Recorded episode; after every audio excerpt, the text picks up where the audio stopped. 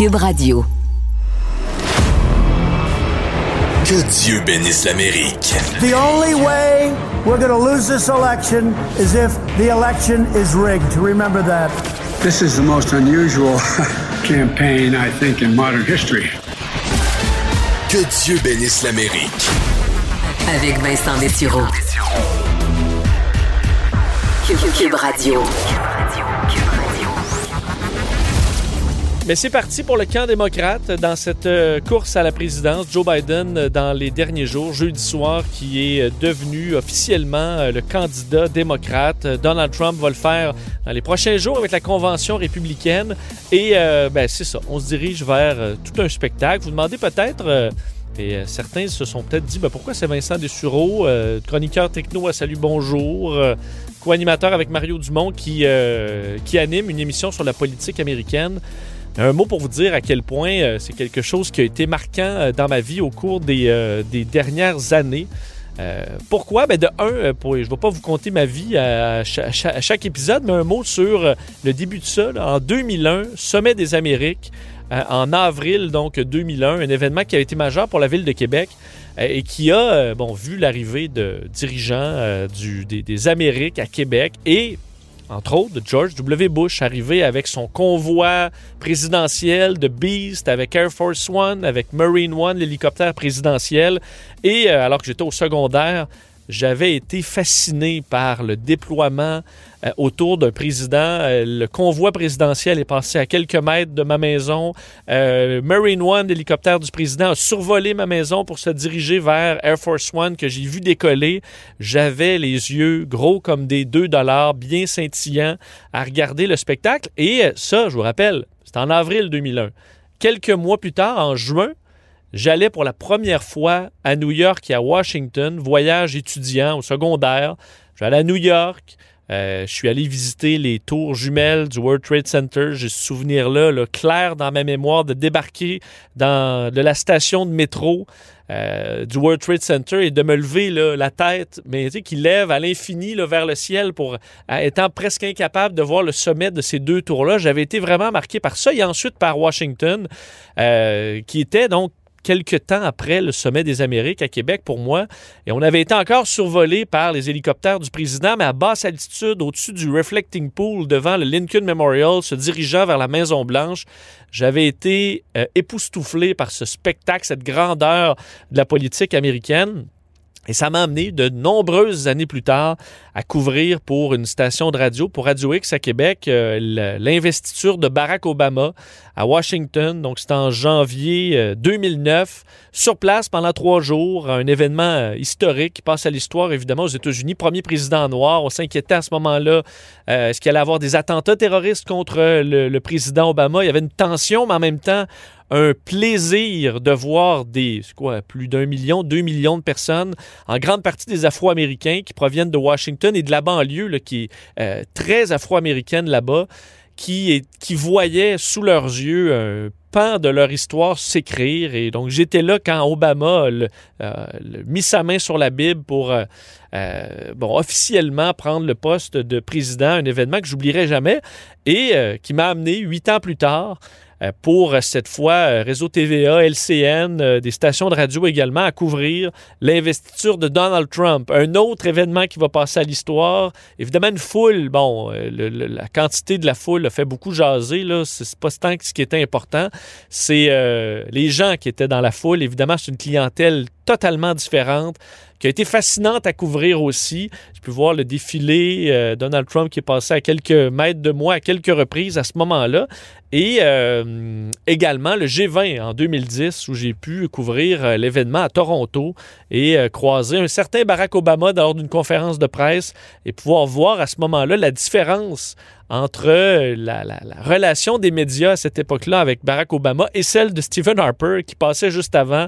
Harper, c'était une question, pas de sous-question, puis je veux rien savoir des médias, alors que Barack Obama, avec les, journalistes qui étaient à côté de moi, qui étaient les journalistes de Air Force One qui, qui le suivent partout, ben, il est à côté au lutrin, euh, Barack, pendant 45 minutes et il répond à toutes les questions. Et euh, il n'y en a pas de problème. Des fois, les varlopes un peu, mais il était disponible. Même chose, il faut dire, Donald Trump passe quand même beaucoup de temps avec les journalistes aussi. Et c'est pas ce qu'on qu'on voyait à l'époque de, de, Stephen Harper. Et ça m'avait ça m'avait marqué. Alors j'ai ce lien-là et j'espère. Ma chambre d'hôtel est déjà réservée à Washington pour janvier prochain, en espérant voir euh, bon cette cérémonie d'investiture une troisième fois. Est-ce que la pandémie va nous le permettre? Par contre, j'en doute fort. Risque d'avoir plus de chances avec un Donald Trump qu'un Joe Biden, dépendamment du résultat de l'élection, parce que c'est pas fait. Tant que c'est pas fait, ce, vote-là, euh, l'élection de Donald Trump en, 2000, euh, euh, en 2016 avait prouvé ça, je pense, à tout le monde.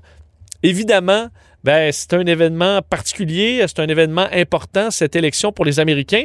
Et euh, mettons la table, parce qu'on va parler de la Convention démocrate dans les prochaines minutes avec Luc La Liberté, mais euh, quels sont les thèmes qui seront intéressants?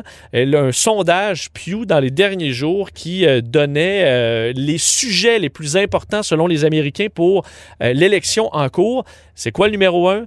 C'est l'économie à 79% devant la santé qui est à 68 le choix des juges à la Cour suprême, évidemment qui au Canada pas un, bon dossier qui est important, mais aux États-Unis c'est extrêmement politique. Alors c'est le troisième sujet le plus important. Devant quoi? Devant la gestion du coronavirus. C'est le numéro 4 aux États-Unis selon ce sondage-là. Ensuite le crime, la politique étrangère, la gestion des armes à feu et l'inégalité ethnique. Et ensuite il y en a bon il y en a d'autres. Et selon les partis, bien, ça varie. Du côté des démocrates, c'est la thématique de la santé qui est numéro un. Santé euh, pour, en général, évidemment, le coronavirus également. C'est le point numéro un chez les démocrates et Joe Biden risque d'y revenir souvent dans les prochaines semaines. For too long, the administration said the threats were, quote, under control, quote, contained, quote, like the flu. The president says no one saw this coming. Well, that's just not accurate. Alors, les critiques risquent de fuser du côté des démocrates contre la gestion euh, de la pandémie du côté de Donald Trump. Alors ça, ça risque d'être un thème très populaire chez les démocrates. Alors Joe Biden qui va aller taper sur ce dossier-là. Les inéquités raciales également, très... En fait, c'est le troisième sujet en importance chez les démocrates. Alors que chez les républicains, ben, on n'est pas très surpris. C'est l'économie, le grand numéro un. But you know, I just noticed on television that NASDAQ, that's a big deal. NASDAQ hit an all time record today, the highest, the highest price ever. Alors évidemment, le prix des la valeur du marché boursier, euh, Donald Trump y est revenu et il a bien raison de le rappeler parce que le Nasdaq a atteint des records, le S&P 500 euh, qui a euh, bon qui a atteint également des sommets, le Dow Jones qui est revenu pratiquement où il était pré-pandémie ou presque. c'est incroyable le rebond des marchés boursiers. Évidemment, les analystes ne sont pas tous d'accord sur à quel point le, le plancher de tout ça est très solide ou les fondations de ça sont solides. L'avenir nous le dira, mais assurément que un euh, marché boursier très fort va aider Donald Trump jusqu'à la fin si ça tient, évidemment. Euh, et l'autre, les autres points étaient. Enfin, il y en a un seul autre point qui revient souvent chez les démocrates, chez les républicains dans ce sondage, et c'est euh, la criminalité. Donc, tough on crime, ça, euh, Donald Trump l'a répété souvent. Alors, il est euh, dans les sujets qui touchent beaucoup les républicains, Donald Trump. Alors, on voit que les priorités dans les deux camps ne sont pas les mêmes. Alors, ce sera intéressant de voir ben, de quel côté ça prendra dans les prochaines semaines. Évidemment, la semaine dernière et les derniers jours, c'était la convention démocrate, toute particulière. D'ailleurs, manquez pas à la fin de vers la fin de l'émission on aura un segment explicatif et ce sera ça à, chaque épisode. Euh, la politique américaine, ça peut être compliqué. On va laisser de l'expliquer plus simplement et de démystifier certains des principes de la politique américaine. Aujourd'hui, on, s'est attaqué à gros en commençant les primaires démocrates qui sont euh, tout un casse-tête. On vous l'explique un petit peu plus tard et on parlera dans les prochaines minutes de ben, qu'est-ce qui s'est passé cette semaine dans cette convention unique au niveau, en raison de la pandémie, évidemment, chez les démocrates. Est-ce que ça s'est bien passé? Est-ce que ça a été un désastre? Mais ça dépend à qui on parle. On euh, analyse tout ça avec Luc La Liberté au retour. Vous écoutez Que Dieu bénisse l'Amérique avec Vincent Dessureau. Évidemment, c'est ce qui a retenu l'attention dans cette euh, campagne dans les derniers jours, c'est la convention démocrate qui était ben, bien différente, évidemment, en raison de la pandémie. Euh, le flafla, euh, les, les, grandes salles, les feux d'artifice, les, les j'allais dire les flocons, les confettis, c'est ce que je cherchais. ben, il n'était pas là. C'était, ben, il y avait un petit peu de confettis pour M. Biden, on en reparlera, mais c'était pas nécessairement évident, mais c'était une façon différente de faire. Est-ce que ça a été un succès? Est-ce que ça a été plus difficile, ben, je suis très content et on pourra lui parler euh, tout au long de cette campagne qu'on va surveiller de près dans les prochains mois. Euh, Luc La Liberté, notre analyste euh, qui est en ligne. Salut Luc. Oui, bonjour Vincent. très content que tu sois dans Que Dieu bénisse l'Amérique. Je pense qu'on je pense qu'on va avoir tout un spectacle honnêtement d'ici le 3 novembre. Écoute, et ça va, et ça va se poursuivre euh, euh, au début de la semaine. Lundi, donc, c'est le, le, le, lancement de la campagne, pas de la campagne, pardon, mais de la convention républicaine. Donc, on est dans le sprint final. Avec les conventions, avec les, le, pas les choix, mais le choix cette année euh, à la vice-présidence de M. Biden, on sait déjà que c'est Mike Pence de l'autre côté, bien sûr, qui, qui assume cette fonction-là. donc, c'est vraiment le coup d'envoi du sprint final. Et les démocrates ont, et on peut ne pas être d'accord, bien sûr, au plan idéologique, selon qu'on soit un peu plus à gauche, à droite, puis bien sûr, on a un œil extérieur, nous, euh, comme Canadiens, comme Québécois. Mais je pense que pour une première expérience, puis quand on est forcé d'innover comme on, on l'a fait chez les démocrates, je pense qu'ils peuvent se dire à la fin de la semaine, mission accomplie. Euh, une convention, ça peut ne pas avoir euh, autant d'influence qu'on le croit. Euh, on a deux, deux choses essentiellement qu'on poursuit quand on organise une convention. On veut bien camper les intérêts, la valeur, le caractère de notre candidat, sa personnalité. Puis de l'autre côté, on veut faire sortir le vote. Cette année, je pense plus que pour bien d'autres élections, il reste peu d'électeurs à convaincre. Quand on observe les sondages, M. Trump a pu baisser, mais jamais en bas d'un certain seuil. M. Biden, après avoir connu un petit regain, là, on semble stabiliser les choses. Euh, ce dont il faut s'assurer essentiellement maintenant, c'est ben, que tout ce beau monde-là qui ont pris une décision, républicains ou démocrates, ben, ils aillent confirmer ben ce choix-là, soit par la poste avant le 3 novembre, ou bien entendu, et les, les, la, la, carte démocrate, c'était de jouer la, la, la responsabilisation, ben, soit en respectant les mesures de distanciation, qu'on le fasse en personne le 3 novembre. Est-ce qu'il faut, il faut qu'on, il, faut lutter chez les démocrates contre le désintérêt, ce qui a un coulé. Euh, euh, Hillary Clinton aussi, on la trouvait peu sympathique, euh, ça n'a pas soulevé les foules, mais là, chez les démocrates, on dit, OK, il faut pas l'échapper, il faut que Biden, même si c'est pas le monsieur le plus flamboyant, loin de là, ben, faut lui donner des étincelles, parce qu'il faut que les gens soient, aient le goût de voter pour Joe Biden. Évidemment, l'intérêt de pas voter, de voter contre Trump est là, mais faut que ça aille au-delà de ça. Il faut que le vote sorte. Oui, puis M. Biden s'est donné un, bon coup de pouce euh, pendant la dernière soirée de la convention. Euh, c'est ce qui restait, c'était l'énigme. Est-ce que M. Biden peut être constant, est-ce qu'il peut être vigoureux, est-ce qu'il peut être, comme on le dit en anglais, hein, on message, c'est-à-dire euh, ne pas déroger de ce qu'il souhaite exactement dire? Est-ce qu'on respecte le plan de match? M. Biden a offert une très, très bonne performance. Regarde, Luc, euh, je, t'arrête tout de suite. Je vais faire entendre un petit extrait de son discours hier. Ça va pouvoir donner le ton aux gens, puis après ça, je vais être intéressé de, de t'entendre là-dessus. Écoutons-le.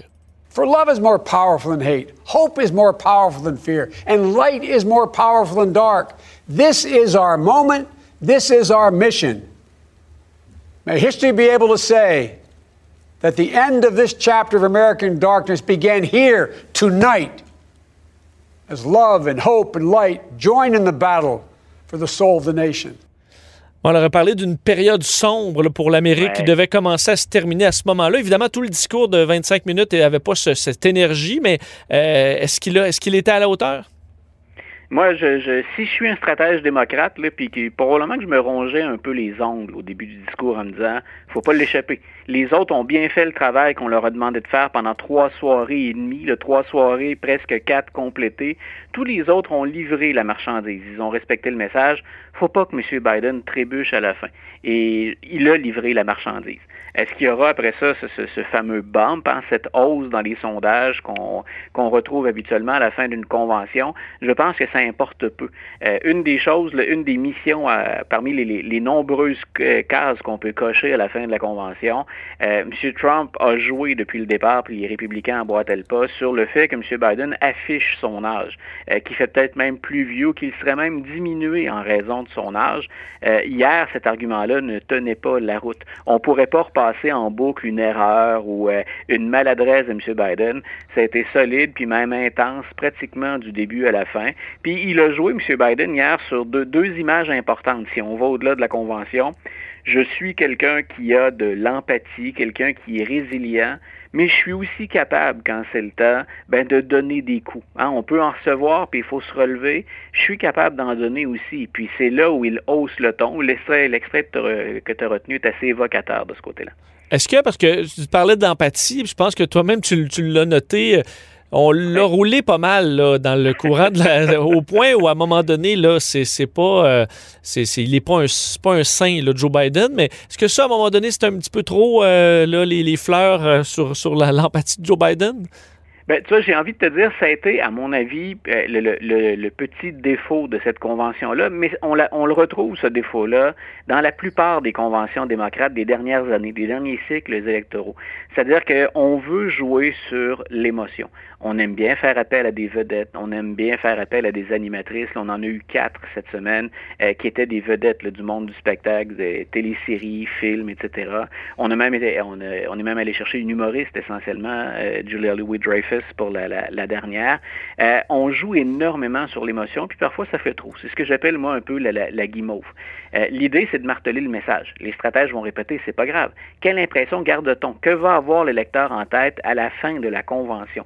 Moi, c'est le petit côté parfois que je trouve un peu désagréable. Il y avait des idées pendant ces quatre journées-là, il y a eu ces quatre soirées-là, il y a un véritable programme, mais il est enrobé de beaucoup, beaucoup, beaucoup de guimauves, ce qui fait qu'on retient plus l'émotion finalement que le contenu. C'est probablement la stratégie recherchée, mais on va jouer là-dessus du côté républicain. Ça risque d'être une approche plus dure puis entre guillemets plus, plus réaliste, là, au sens où euh, ça va faire mal à compter de lundi. Mais Luc, pas le choix de te poser la question sur le, moment où on a nommé Joe Biden comme étant le candidat, c'est un petit peu plus tôt euh, euh, dans la semaine avec une scène euh, que j'ai trouvée d'un ridicule là, avec la chanson Celebration. Et là, on est allé sur Joe Biden qui semblait être un peu perdu. Après ça, on a déclenché des espèces de guirlandes de pharmacie. Euh, C'était vraiment raté, là, selon moi, que pour un parti qui dispose de centaines de millions de dollars de budget. Là, Est-ce qu'on a besoin de faire un flafla pareil alors que l'heure est grave aux États-Unis selon les démocrates? On, on peut juste voir euh, Joe Biden arriver au lutrin puis pas besoin de faire euh, des, guirlandes. Un collègue me disait, puis je trouvais qu'il décrivait très bien la scène, on aurait dit un zoom où la famille fait une surprise à grand-papa pour ses 80 ans, avec un, petit feu d'artifice de, du Dolorama. Est-ce que c'était pas, pour l'image, ça un peu raté? Moi, je, je, pense que oui. Parmi les, les, les faiblesses, c'est certain qu'animer, créer, susciter de l'enthousiasme ou créer de l'émotion euh, avec une infopub, parce qu'essentiellement, ça a été ça, les, les, quatre journées, ce n'est pas évident. Et ça a été une des, des, des petites ratées. C'était effectivement d'un quétaine consommé. Euh, puis je, je, pense que la comparaison à laquelle ton collègue, ton ami faisait référence, je pense que c'est assez intéressant. Moi, il y a un autre point aussi que, que je soulève euh, autour de, de, de la nomination, de l'acceptation la nomination, c'est que les démocrates ont fait une erreur. Mme Clinton l'a reconnu après. C'est pas, ça n'explique pas la, défaite de 2016, ce c'est pas le seul facteur, mais on a négligé certains États, le Wisconsin, le Michigan, la Pennsylvanie. On n'est pas allé là aussi souvent qu'on aurait dû. On l'a pris pour acquis. Moi, je veux bien croire que les démocrates jouent la carte. Nous sommes responsables. Nous pratiquons la distanciation.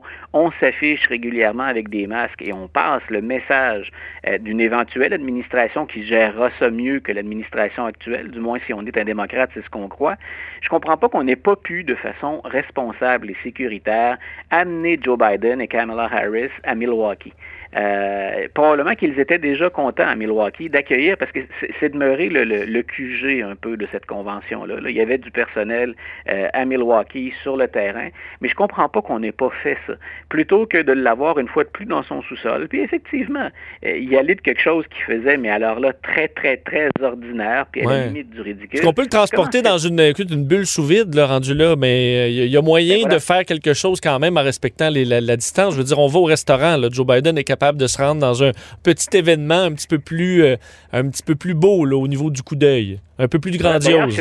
Je je sais pas si tu as remarqué hier, mais Joe Biden l'a échappé. Ça a été subtil à la, toute fin, mais euh, les, deux couples, euh, Kamala Harris et son époux, puis euh, Madame et Monsieur Biden, ils se tenaient à distance depuis le début. Dès le moment où on a présenté Joe Biden et Kamala Harris au début de la convention, on ne les a jamais vus, par exemple, se tenir la main. Et hier, on a vu Joe Biden s'excuser après l'avoir fait.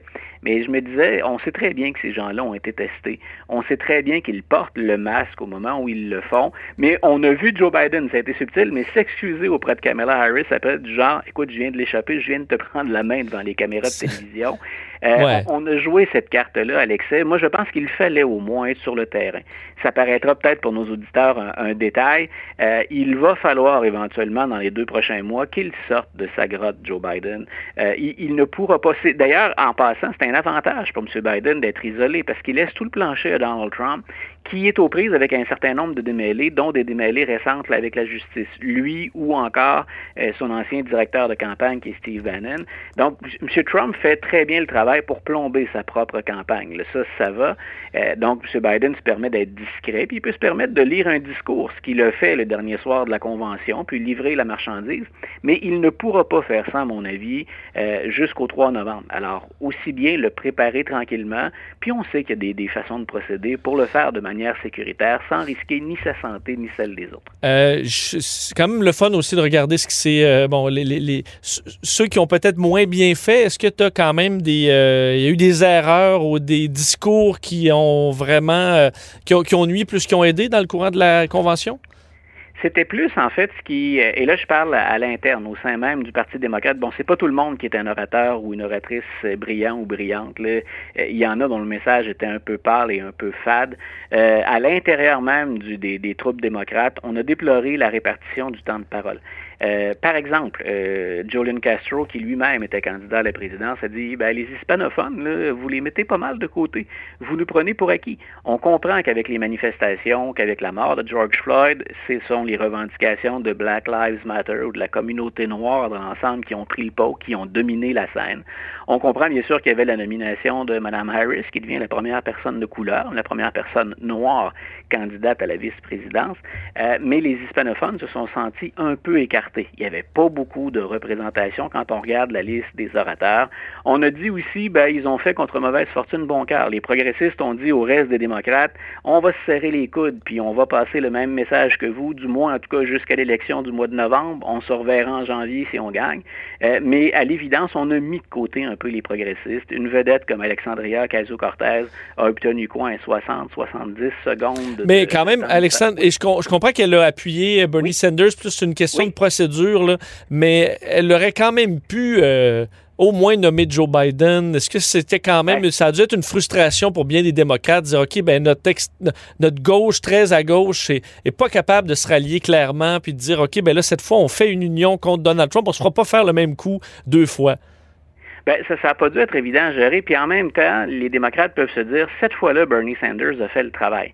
Euh, on l'a senti beaucoup plus timide, puis hein, euh, même, euh, il l'a fait de façon... Il est venu à reculons en 2016, appuyer Hillary Clinton après une campagne qui avait été âpre, dure, puis une campagne qui avait démontré qu'à l'interne, on ne souhaitait pas une victoire de Bernie Sanders. Donc, ça, ça nuit en même temps un peu à l'image de Mme Clinton, mais ça, ça, ça a probablement freiné des progressistes qui sont restés à la maison. Euh, cette année, Bernie Sanders a, a livré la marchandise de ce côté-là. Euh, le dernier soir de la convention, c'était même quand on dit est-ce que ça- ça a toujours bien passé, on a fait un, espèce de club des candidats défaits. là. Et C'est Cory Booker qui animait ça, puis les candidats défaits à la primaire contre Joe Biden euh, avaient l'air de potes ou d'amis hein, qui se réunissaient pour, discuter des bons puis des mauvais coups. Euh, je m'attendais pas à ce que Bernie Sanders fasse ça. Euh, il fait clairement cavalier seul, Bernie Sanders. Il y a, Elizabeth Warren qui, à l'occasion, va se rapprocher de lui. Euh, mais c'est pas un vrai démocrate, Bernie Sanders. C'est pas un gars, entre guillemets, d'équipe ou un gars de gang. À deux reprises, donc, cette fois-là, il a livré la marchandise. Grosso modo, c'est je suis au rendez-vous et je reconnais qu'il y a quelque chose de plus grand que mon mouvement ou Hmm. mes idées et c'est de sortir Donald Trump. En quelques secondes, je vais te demander à chaque semaine euh, qui, qui a gagné la semaine entre Donald Trump et Joe Biden? On comprend que cette semaine, c'était très Joe Biden parce que c'était la convention démocrate. Est-ce que c'est à lui que tu donnes la semaine? Oui, ben écoute, il y a eu deux, deux choses qui, qui se complètent et qui font que M. Biden l'emporte. Il y a une, une, convention qui, somme toute, a fait le travail. De l'autre côté, il y a eu des mauvaises nouvelles pour, pour M. Trump. Il n'y a pas eu que ces gazouilles ou des décisions. Le fait qu'on accuse euh, devant un tribunal euh, son ancien directeur de campagne pour une, une question de, de, de, fraude, de détournement de fonds, c'est assurément pas une bonne nouvelle Oui. pour lui au moment où les, les, les démocrates, dont Barack Obama disait c'est quelqu'un de malhonnête qui ne souhaitait même pas faire le travail. Et rappelons aussi qu'il y a un tribunal qui a dit à M. Trump, ben, peu importe ce que vous dites, vous allez devoir produire vos fameuses déclarations d'impôts. On ne les verra pas avant les élections, faut pas rêver, mais il vient de perdre aussi devant les tribunaux. Donc, ça, ça Mhm. compense. C'est la raison pour laquelle je donnerai cette semaine, ben, le, le- On- le- le- notre prix de la semaine ira à Biden. On verra la semaine prochaine avec la convention républicaine. Euh, Luc, un grand plaisir. On se reparle la semaine prochaine. Parfait, Vincent. Salut. Et manquez pas, au retour de la pause, on vous explique. C'est notre cap- première capsule politique américaine 101. On s'attaque aux primaires démocrates. Si la Maison Blanche était à vendre, ça ferait longtemps qu'il l'aurait achetée. Vous écoutez Que Dieu bénisse l'Amérique. avec Vincent Dessureau. Les dessous de la politique américaine. Politique américaine 101. Cette semaine, c'est terminé le long et très complexe processus de sélection du candidat démocrate à l'élection présidentielle du 3 novembre prochain. Aujourd'hui, on tente de vous expliquer les primaires démocrates. The core values of this nation, our standing in the world, our very democracy, everything that has made America America is at stake. That's why today I'm announcing my candidacy for President of the United States. Les deux grands partis aux États-Unis, le Parti démocrate et le Parti républicain, ont tous les deux un système détaillé pour choisir qui sera leur candidat à la présidence. Donald Trump n'ayant eu que très peu d'opposition aux primaires en 2020, nous allons nous concentrer sur le processus démocrate qui a été beaucoup plus long et pas mal plus chaudement disputé. Attachez votre ceinture parce que ce n'est vraiment pas une sinécure. Tout d'abord, qui peut se présenter? Il faut être affilié au parti, être citoyen euh, des États-Unis, avoir plus de 35 ans, avoir résisté au moins 14 ans dans le pays et ne pas avoir été président pendant plus de 8 ans auparavant. Assez simple. Cette année, c'est quand même 11 candidats qui se sont finalement affrontés. L'ancien vice-président des États-Unis, Joe Biden, évidemment, le sénateur du Vermont, Bernie Sanders, Elizabeth Warren, la sénatrice du Massachusetts, et s'ajoutait à ça Michael Bloomberg, l'ancien maire de New York, Pete Buttigieg, l'ancien maire de South Bend, le sénateur du Colorado, Michael Bennett, la représentante d'Hawaii, Tulsi Gabbard, la sénatrice du Minnesota, Amy Klobuchar, l'ancien gouverneur du Massachusetts, Deval Patrick, le financier et philanthrope Tom Steyer et l'entrepreneur Andrew Yang. Évidemment, cette liste s'est réduite avec le temps. C'est là, par contre, que ça devient beaucoup plus mêlant. Lors des primaires, on ne vote pas partout en même temps en donnant la victoire à celui qui a plus de votes. Ce serait trop simple. Entre les mois de février et juin, 57 territoires et États américains vont plutôt faire élire des délégués qui, eux, voteront pour un candidat à la Convention démocrate. Pour en ajouter une couche, chaque scrutin utilise ses propres règles qui peuvent varier grandement d'un État à l'autre. Chaque État dispose d'un nombre de délégués plus ou moins grand selon sa population. La Californie, par exemple, en a plus de 400 avec ses 39 millions d'habitants, alors que le Vermont en a moins de 20 avec ses 625 000 habitants. Mais qui sont ces fameux délégués? Ben, les délégués sont choisis pour représenter les partisans démocrates de leur État. Ce sont en général des membres bien connus du parti, comme des militants engagés ou des responsables de longue date. La distribution de ces délégués se fait comme suit. Chez les démocrates, en règle générale, dès qu'un candidat obtient 15% des voix, il gagnera un nombre de délégués en proportion de sa performance. Donc, s'il a 20% des voix, il aura 20% des délégués qui iront donc voter pour lui à la Convention démocrate. Pour faire plus simple, on peut l'illustrer ainsi. C'est comme si pour trouver votre président d'école secondaire, chaque classe, l'équivalent des États, faisait un vote de son côté pour son candidat préféré, puis un petit groupe de représentants de classe se rendait dans l'auditorium pour voter dans la même proportion que le résultat de leur classe. L'auditorium représentant la Convention démocrate. Comme les votes ont lieu sur plusieurs mois, il est intéressant de voir l'évolution des candidats au fil des défaites et des victoires. Plusieurs candidats ayant un mauvais départ vont en général quitter la course pour ne garder qu'une poignée de candidats. C'est d'ailleurs ce qui est arrivé en 2020. Ça s'arrête toutefois pas là. Car en plus des primaires, il existe aussi les caucus. Sur les 57 États et territoires, 7 fonctionnent encore par caucus. Pour plusieurs, le caucus, c'est vraiment un principe dépassé. Mais ça demeure quand même, selon moi, une soirée d'implication politique plutôt intéressante pour les militants ou ceux qui s'intéressent à la politique. Dans les caucus, les militants vont se réunir physiquement dans un sous-sol d'église, une école ou un gymnase, par exemple, où ils vont aller afficher leurs couleurs, discuter et même tenter d'influencer le vote des autres. Les militants vont se regrouper dans, les dans des coins et vont voter à main levée. Mais c'est là que le fun commence. Tous les candidats ayant eu moins de 15% des votes sont éliminés, mais leurs partisans peuvent se rallier à un autre candidat. Donc, dans un quartier, votre voisine qui appuie Joe Biden pourrait venir vous cherchez au fond de la salle pour vous convaincre de la rejoindre après la défaite de votre candidat Andrew Yang, par exemple. À la fin de tout ça, on détermine, selon le résultat du vote final, un nombre de représentants pour chaque candidat qui iront élire des représentants à l'échelle de l'État pour aller ensuite élire les fameux délégués nationaux qui partiront à la convention en juin. Je vous ai probablement perdu ici, mais c'est pas grave. Pour simplifier au maximum la différence entre primaire et caucus, le président du Parti républicain en Iowa avait dit ceci. La primaire est un vote, le caucus est une discussion suivie d'un vote. C'est simple, mais ça illustre un peu la différence. Un des gros problèmes avec les caucus, c'est le taux de participation qui est souvent extrêmement faible et en baisse.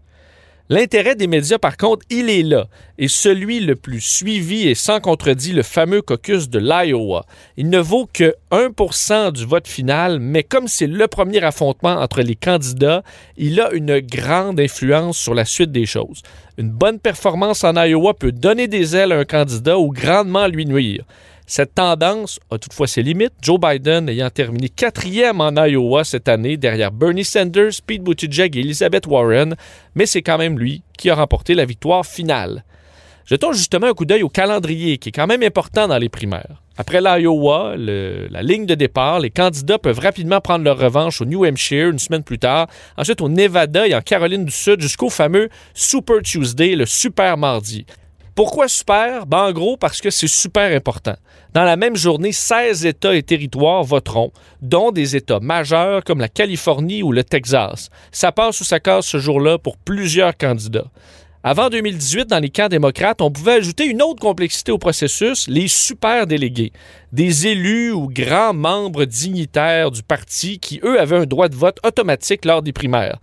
Ils étaient à peu près 700 sur 4700 délégués, donc avaient un grand pouvoir les démocrates ont décidé d'éliminer ce type de vote, entre autres après une grande frustration dans le camp de Bernie Sanders en 2016, qui avait vu les super délégués voter massivement pour Hillary Clinton, campant encore un peu plus Mme Clinton comme la candidate de l'establishment du parti.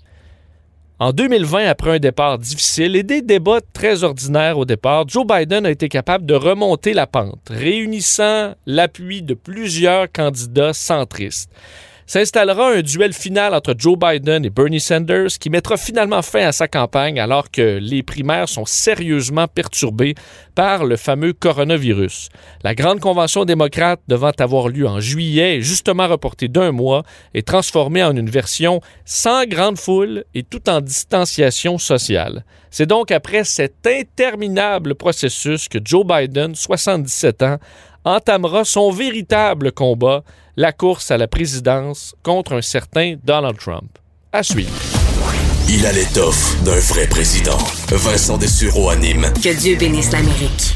Cette semaine, s'est terminé le long et très complexe processus de sélection du candidat démocrate à l'élection présidentielle du 3 novembre prochain.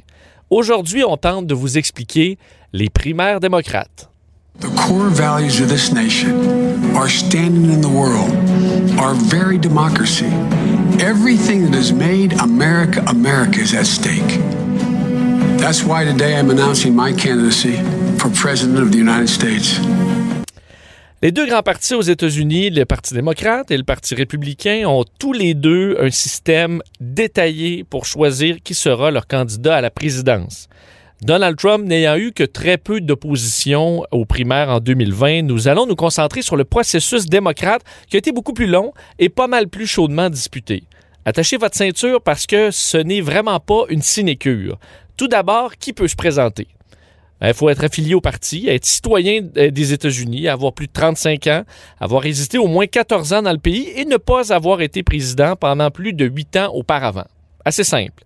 Cette année, c'est quand même 11 candidats qui se sont finalement affrontés. L'ancien vice-président des États-Unis, Joe Biden, évidemment, le sénateur du Vermont, Bernie Sanders, Elizabeth Warren, la sénatrice du Massachusetts, et s'ajoutait à ça Michael Bloomberg, l'ancien maire de New York, Pete Buttigieg, l'ancien maire de South Bend, le sénateur du Colorado, Michael Bennett, la représentante d'Hawaii, Tulsi Gabbard, la sénatrice du Minnesota, Amy Klobuchar, l'ancien gouverneur du Massachusetts, Deval Patrick, le financier et philanthrope Tom Steyer et l'entrepreneur Andrew Yang. Évidemment, cette liste s'est réduite avec le temps. C'est là, par contre, que ça devient beaucoup plus mêlant. Lors des primaires, on ne vote pas partout en même temps en donnant la victoire à celui qui a plus de votes. Ce serait trop simple. Entre les mois de février et juin, 57 territoires et États américains vont plutôt faire élire des délégués qui, eux, voteront pour un candidat à la Convention démocrate. Pour en ajouter une couche, chaque scrutin utilise ses propres règles qui peuvent varier grandement d'un État à l'autre. Chaque État dispose d'un nombre de délégués plus ou moins grand selon sa population. La Californie, par exemple, en a plus de 400 avec ses 39 millions d'habitants, alors que le Vermont en a moins de 20 avec ses 625 000 habitants. Mais qui sont ces fameux délégués? Ben, les délégués sont choisis pour représenter les partisans démocrates de leur État. Ce sont en général des membres bien connus du parti, comme des militants engagés ou des responsables de longue date. La distribution de ces délégués se fait comme suit. Chez les démocrates, en règle générale, dès qu'un candidat obtient 15% des voix, il gagnera un nombre de délégués en proportion de sa performance. Donc, s'il a 20% des voix, il aura 20% des délégués qui iront donc voter pour lui à la Convention démocrate. Pour faire plus simple, on peut l'illustrer ainsi. C'est comme si pour trouver votre président d'école secondaire, chaque classe, l'équivalent des États, faisait un vote de son côté pour son candidat préféré, puis un petit groupe de représentants de classe se rendait dans l'auditorium pour voter dans la même proportion que le résultat de leur classe. L'auditorium représentant la Convention démocrate. Comme les votes ont lieu sur plusieurs mois, il est intéressant de voir l'évolution des candidats au fil des défaites et des victoires. Plusieurs candidats ayant un mauvais départ vont en général quitter la course pour ne garder qu'une poignée de candidats. C'est d'ailleurs ce qui est arrivé en 2020. Ça s'arrête toutefois pas là. Car en plus des primaires, il existe aussi les caucus. Sur les 57 États et territoires, 7 fonctionnent encore par caucus. Pour plusieurs, le caucus, c'est vraiment un principe dépassé. Mais ça demeure quand même, selon moi, une soirée d'implication politique plutôt intéressante pour les militants ou ceux qui s'intéressent à la politique.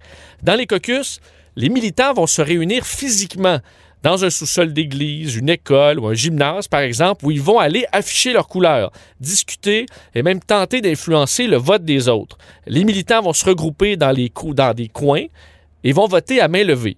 Mais c'est là que le fun commence. Tous les candidats ayant eu moins de 15% des votes sont éliminés, mais leurs partisans peuvent se rallier à un autre candidat.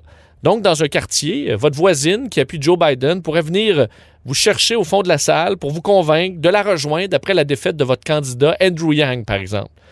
À la fin de tout ça, on détermine, selon le résultat du vote final, un nombre de représentants pour chaque candidat qui iront élire des représentants à l'échelle de l'État pour aller ensuite élire les fameux délégués nationaux qui partiront à la convention en juin je vous ai probablement perdu ici, mais c'est pas grave.